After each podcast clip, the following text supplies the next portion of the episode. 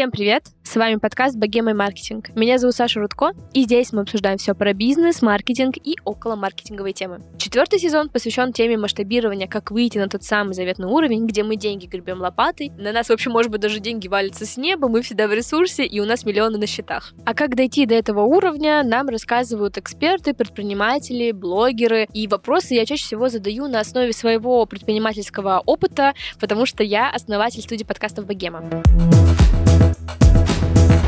Недавно я читала интересную статью про то, как изменился рынок маркетинга в 2023 году. И одна мысль меня зацепила. Девизом 2022 года была адаптация под любые условия. А в 2023 это поиск новых возможностей и изменение рынка. Что из себя представляет мир маркетинга в 2023 году? Какие услуги сейчас актуальны и как изменился образ маркетолога? Сегодня это мы узнаем у нашего гостя Алексея Кривошейна, сооснователя агентства стратегического маркетинга «Точно». Леш, привет. Привет, привет. Саша, привет. Очень рада, что ты пришел. Расскажи, пожалуйста, подробнее про свое агентство и специфику, потому что мы буквально с этого начнем и дадим пояснение слушателям, почему сегодня ты рассказываешь на эту тему, потому что у вас довольно необычная услуга у агентства. Да, но мы себя позиционируем как э, бизнес-консалтинг и маркетинг. То есть мы всегда начинаем э, смотреть э, сначала вглубь от бизнес-модели продукта, от финансов, и дальше уже встраивать в эту историю маркетинг. А если к нам приходят клиенты и говорят, мы хотим запустить рекламу, то мы это не наш клиент, и мы не его партнер. А мы стараемся посмотреть, чем действительно может маркетинг помочь компании, разобраться в этом, а потом уже запускать что-то. То есть как обычно развивается история, клиент, бизнес понял, что ему маркетинг очень нужен для роста, то есть, например, история самая, наверное, частая. Продавали до этого несколько лет без маркетинга, продукт уже твердый, продукт уже рынком проверен, но теперь вижу, что конкуренты начинают запускать, и из-за этого моя доля на рынке начинает проседать, и я начинаю в маркетинг э, смотреть, идти туда. Но стараюсь сначала нанять какие-то агентства, которые мне запустят рекламу. Это дает какой-то рост, но определенный. Потом ты все равно в потолок упираешься. Потом бизнес приходит к пониманию, кто такой маркетолог, и что он нужен как, э, ну, прям человек, отдельная функция, отдельная экспертиза в компании. Но так как предприниматели не умеют нанимать маркетологов, ну, это не позиция, которую они постоянно нанимают, там ставят задачи работают с этим, то здесь вот они сталкиваются с тем, что на рынке не так просто его выбрать, своего маркетолога. И тут появляемся мы, когда приходим, говорим, мы поможем полностью погрузимся внутрь и посмотрим, что тебе, чем маркетинг твоему бизнесу действительно может быть полезен, и поможем отстроить команду. И сначала работает для наших клиентов вот полностью аутсорсная команда. От нас вот эти три человека, а плюс э, мы подключаем все инструменты, там реклама, сайты делать, э, контент делать, SMM вести, пиар и прочее. Это за счет э, аутсорсных команд. Но в какой-то момент, так как вся эта структура, вся эта махина, так скажем, начинает развиваться и начинает в маркетинге все больше и больше процессов, задач появляться, мы клиенту говорим спасибо. Отдел маркетинга от тебя уже полностью напитался пониманием продукта, пониманием твоего бизнеса. Теперь э, нам еще нужен in-house операционный помощник, маркетолог, и давай мы тебе его поможем нанять. И работаем потом в связке, что через э, маркетолога, который внутри, проходят все согласования, он такой сердце, проект, он собирает контент изнутри, связывает маркетинг э, со всеми внутренними службами. Вот э, примерно так такая структура. Слушай, это на самом деле реально большая боль, э, все, что связано с маркетингом у предпринимателей, потому что я сама, как основатель студии, прекрасно понимаю, что у нас единственная текучка вообще в команде — это все, что связано с маркетингом. это, правда, довольно сложно. И так как твоя команда вообще помогает э, бизнесу с маркетингом, ты точно знаешь, как вообще изменился рынок, кто вообще маркетолог 2023 года, какими навыками он должен обладать, поэтому будет здорово, если ты сегодня с нами поделишься всеми этими мыслями. И первое, что я хочу закинуть, я как раз пока готовилась к нашей записи, записи прочитала много статей. Мне было интересно, что вообще маркетологи сейчас э, пишут там на VC, на разных других сайтах, кто как видит. И один из тезисов э, звучал так, что сейчас бизнес сокращает максимально бюджеты на маркетинг и вкладывается только в те инструменты, что приносят э, лиды. И никакого пиара, никаких, в общем, таких инструментов, которые непонятно как посчитать. Так ли это, по твоим ощущениям, или не так? Слушай, так было в прошлом году, когда классические, всем понятные инструменты резко отключились. Ну, в первую очередь, это это там ФБ и реклама через него, Google тоже. А, но ФБ он просто генерил огромное количество трафика, в него вкладывалось там супер много денег, и для российского бизнеса это был понятный инструмент. Но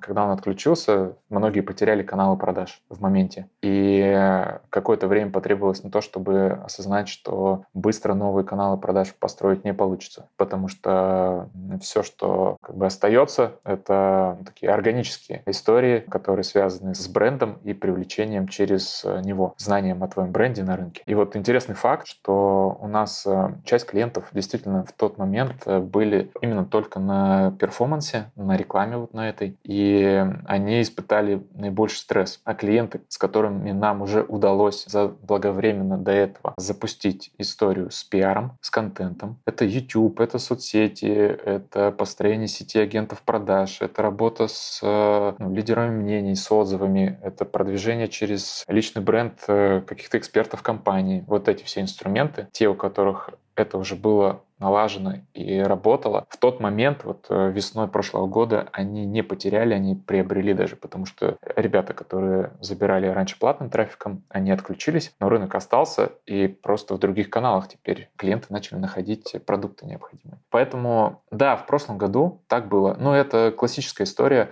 когда чуть какой кризис или непонятная ситуация, многие режут косты, и маркетинг сюда часто попадает. Но это проигрышная история во всех смыслах. Я это видел уже тысячи раз. И видел выигрышные истории. Например, приведу пример. Тоже прошлый год. Наш клиент, торговый центр Неглинная, они на рынке с 2008 года, это ТЦ в центре Москвы на Трубной площади, и у них э, как такового отдела маркетинга не было никогда. У них там есть отдел развития внутри, подразделения развития, есть партнер по бренду, и они вот занимались какими-то визуальными коммуникациями, тому, как э, должен позиционироваться ТЦ, и это все было там через индор плюс какие-то периодические публикации в СМИ. То есть они никогда системно ничего не выстраивали. Ну, и соцсети там подрядчик вел. У них был запрос, давайте построим подразделение маркетинга, которое будет привлекать новых клиентов и расскажет всем нашим текущим о возможностях торгового центра, потому что там люди ходят в один магазин, а в другие не знают, что они есть. И вот мы как раз за счет вот такой структуры, о которой я рассказал, смогли за счет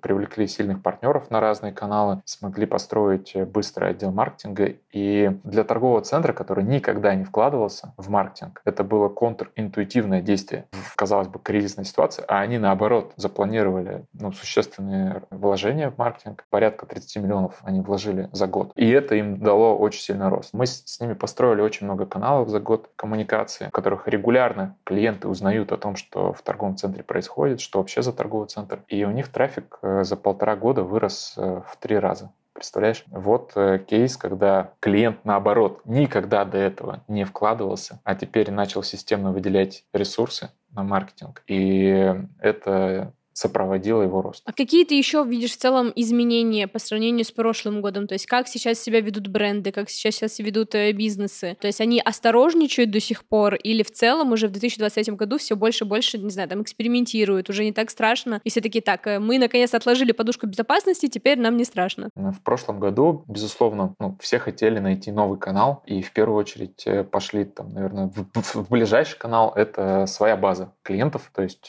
мы все время генерили хотели новых, новых, новых, и думали, а со своими уже мы умеем работать, разберемся. А потом, когда новых ну, сложнее стало генерить, сразу все посмотрели, о, у меня же огромная база, так, а что мы с ней можем делать? Это был тренд. Но сейчас какой тренд я вижу под конец прошлого года, и особенно сейчас, это переключение внимания на как раз каналы, которые связаны с... Я их называю построить свои каналы продаж. А это вот э, все, что связано с пиаром, с контентом. То есть э, это история, когда ты не просто в Яндекс Директ кладешь деньги, а когда ты вкладываешь системно в какой-то канал, телеграм-канал, например, его развиваешь, люди подписываются, люди проникаются к тебе и потом покупают. Вот пример. И вот я это называю коммуникации. Все, что связано с коммуникациями, вот сюда идет тренд. И теперь в 2023 году уже больше половины клиентов, которые к нам приходят, мы с ними начинаем сразу строить э, два направления и перформанс, и коммуникации. На начало 2022 года было абсолютно не так. То есть, наверное, 80% только перформанс. Коммуникации такими популярными не были. Сейчас люди понимают, что нужно в это вкладываться и готовы идти долгосрочно. И это радует. И вообще вот эта вся ситуация, что отключились рекламные каналы, я считаю, что нашему маркетингу это только на пользу российскому маркетингу, потому что наконец э, начали реально заниматься маркетингом, а не просто тыкать кнопки в рекламном кабинете.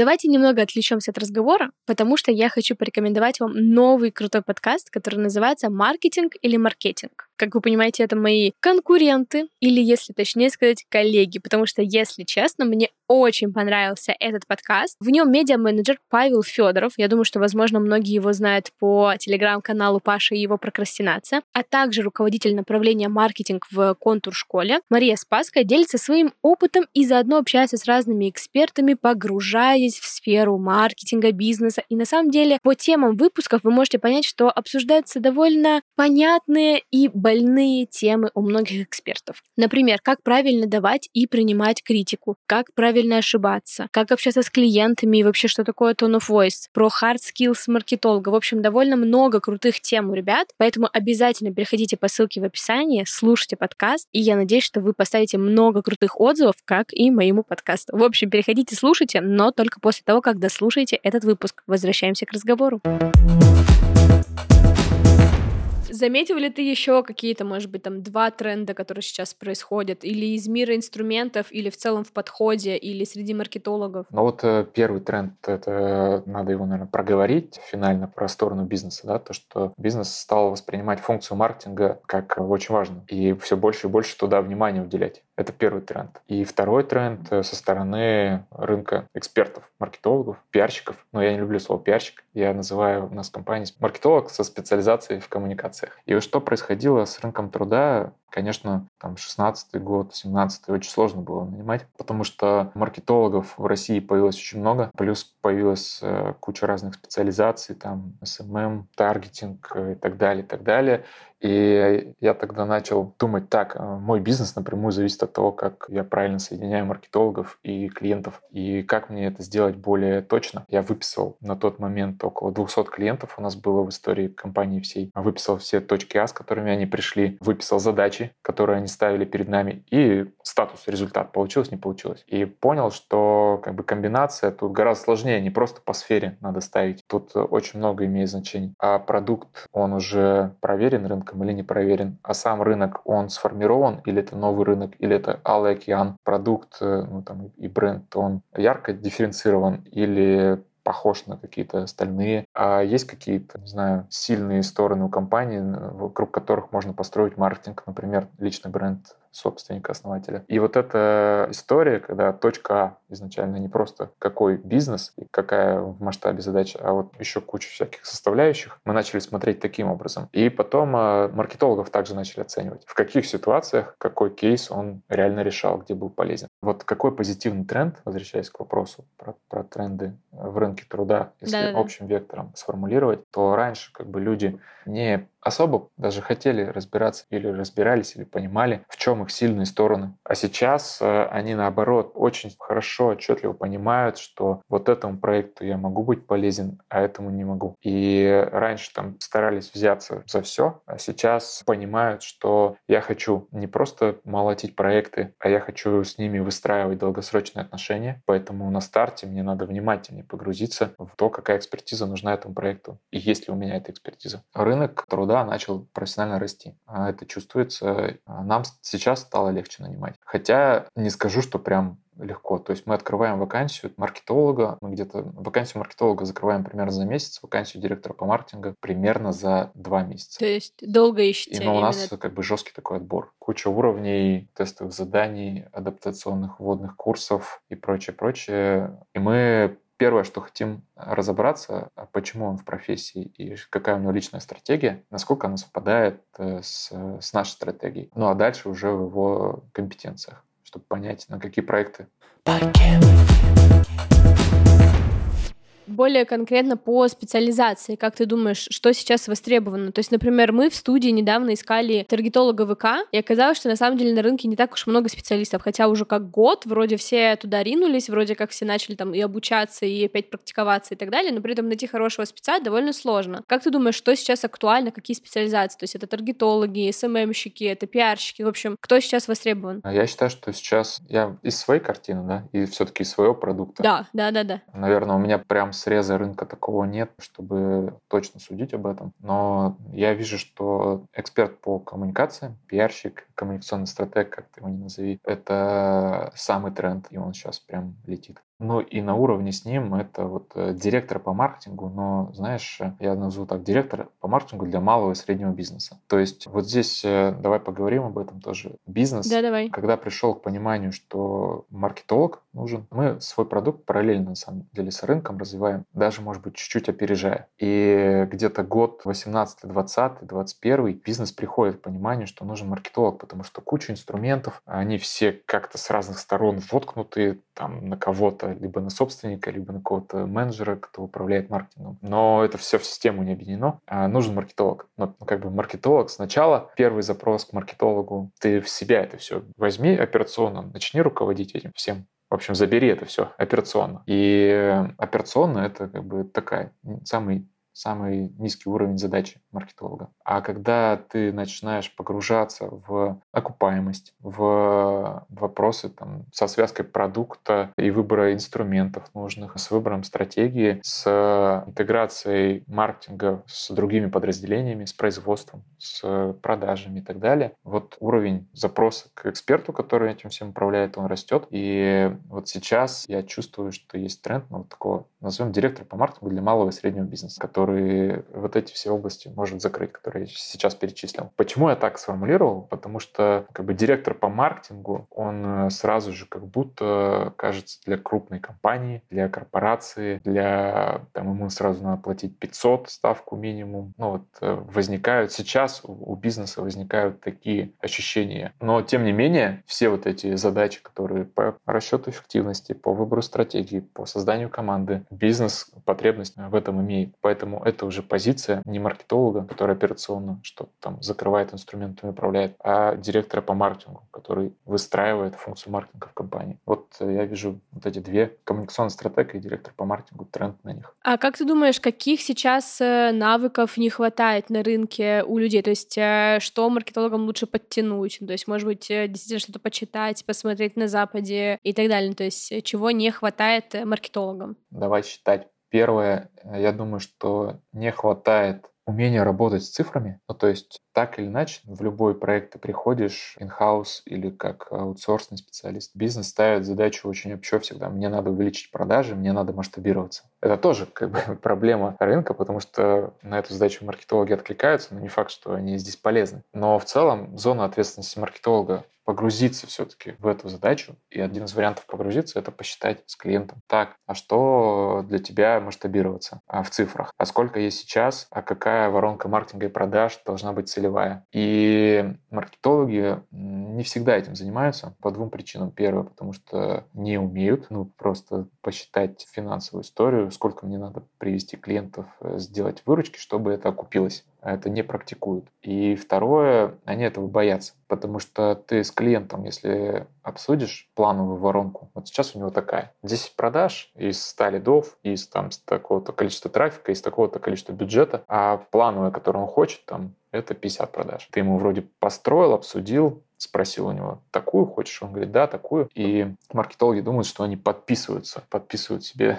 все под этой воронкой, что им только вот сюда надо идти и все. Вот. Э, они боятся считать, потому что думают, что с них потом по этим же цифрам будут жестко требовать. И мы как э, с этим работаем, мы говорим, что не тот маркетолог хороший, который сразу же, придя, познакомившись с бизнесом, точную воронку спланировал и в нее попал. Это 99,9, что ты не попадешь в эту воронку, когда ты начнешь запускать. Но мы оперируем таким понятием точность планирования. То есть э, ты запустил, у тебя было там X гипотез, ты запустил, понятно, что из 10 8 улетело в трубу, и это неэффективно. Но потом ты понял, что у тебя вот в воронке, которая после твоего запуска получилась, узкие места такие, и ты на них можешь повлиять э, за счет раз, два, три, четыре, пять действий сделать и исправить. И спланировал следующую. И вот с каждой итерацией планирования, если повышается точность, повышается попадание, значит, маркетолог делает правильные действия, значит, он э, понимает, как он на это влияет, на эти цифры, значит, он умеет оцифровывать результаты, к нему идти. И с клиентом можно вполне в этом случае на таком уровне говорить, что смотри, вот мы спланировали, как тебе нужно было из твоей фин-модели, но так может не получаться, ведь рынок не дает таких цифр. Давай теперь думать, за счет чего все-таки эту прибыль делать, либо что-то там допродавать потом этим клиентам, либо как-то как еще. Поэтому вот этого не хватает. Очень сильно хочется, чтобы маркетологи говорили на языке воронок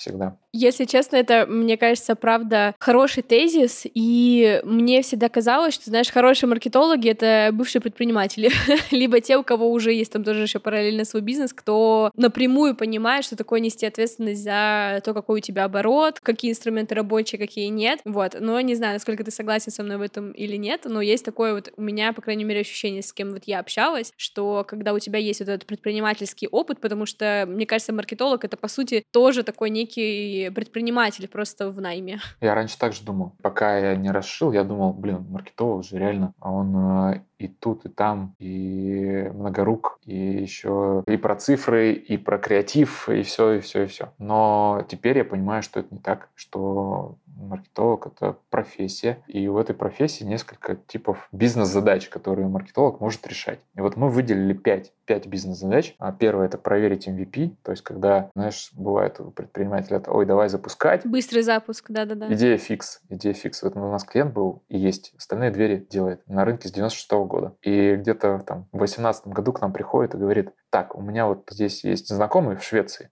они производят замки. Замки, которые открываются с телефона, без ключа. Давай мы сейчас будем продавать. Я договорился, что мы будем эксклюзивным поставщиком на РФ этих замков. Uh-huh, uh-huh. Давай будем продавать. Все точно попрет. У него бизнес как бы на дверях. Двери он продает. Успешный, устойчивый. С 96 -го года мы на него над, надстроили маркетинг. И вот он приходит к нам с этой идеей. И мы говорим, подожди, давай проверим. Просто упаковали сайт, быстро запустили на него рекламу, сделали по их выставкам там какие-то буклеты, проинструктировали отдел продаж, ну, продавцов на выставках, а как рассказывать об этих замках. За два месяца ноль продаж, ну, предпродаж. А он бы там уже закупил, привез, эксклюзив, перевод приложение mm-hmm. со шведского на русский, там все это инвестиции. Вот это проверить MVP. Когда ты на воронке запустил, и на воронке маркетинга и продаж пришел к бизнесу с выводами, как летит продукт.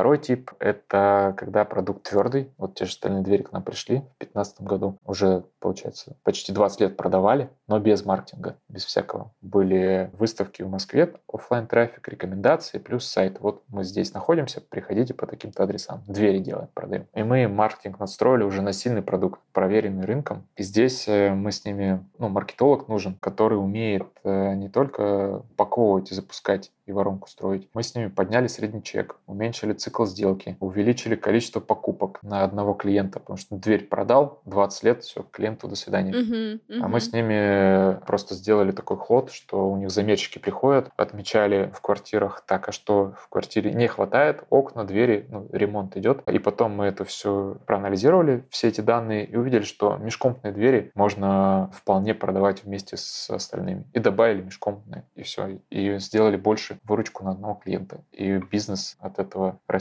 А третий тип — это бизнес-задача сформировать конкурентный продукт. И здесь, знаешь, нужен такой аналитик, в хорошем смысле слова задрот, который интересуется рынками, понимает зависимость, почему тут покупают, а тут не покупают, может посмотреть на рынке, сопоставить с запросами клиентов, сопоставить с тем, что сейчас есть в продукте, или какая идея есть у клиента, или что сейчас уже есть и почему не работает, и там выпустить версию продукта 2.0, включая просчет, сколько он должен стоить и как это должно окупаться. Четвертый тип э, бизнес-задачи — это, вот я называю, построить каналы продаж. Это маркетолог с компетенциями в коммуникациях. И здесь то, что мы перечисляли, все, что связано с контентом, личными брендами, партнерками, соцсетями, ютубами, пиар, СМИ, вот это все. И последняя, пятая бизнес-задача — это все это объединить в систему потому что все равно так или иначе у каждого проекта есть цикл. Ты создал продукт, проверил, что он рабочий, рынку нужен, рынок реагирует на него рублем. Начинаешь дальше масштабировать на него трафик, наливать, бизнес растет, маркетинг дает ощутимые результаты бизнесу, там думаешь, как еще на этом трафике дополнительно зарабатывать, а потом э, начинаешь надстраивать туда инструменты, более долгосрочные инструменты коммуникации. Потом в какой-то момент приходит задача продукт обновить,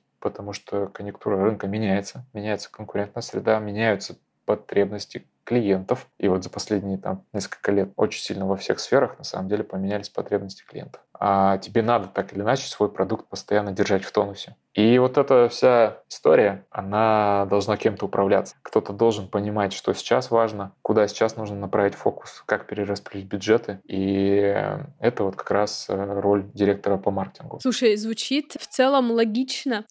Когда ты предприниматель, ты такой, так, а как это все побыстрее и удобнее решить? И круто, что есть... Э, ну, на самом деле, просто я когда читала про вашу услугу, что вы помогаете все построить внутри бизнеса, потом, блин, как это круто, потому что это такую вообще просто гору с плеч снимает. Потому что когда ты предприниматель, ты следишь за развитием, и иногда сложно в настолько мелкие детали операционку погружаться, а маркетинг еще такой все равно немножко непонятный периодически, и он быстро меняется, и круто, что есть такая опция. У маркетологов вызов такой большой перед ними стоит. Не только делать профессионально свою область, закрывать вот эти все вещи, про которые мы поговорили, да, про типы бизнес-задачи и все такое, но еще уметь выстраивать коммуникацию как с предпринимателем, так и с другими подразделениями компании. И у нас э, в компании целая ветка, у нас есть отдел совершенствования, такое подразделение, mm-hmm. и он э, занимается двумя направлениями. Первое — это мы постоянно в тонусе, что происходит с точки зрения новых решений, новых инструментов на рынке, и команде это все приносим. А второе —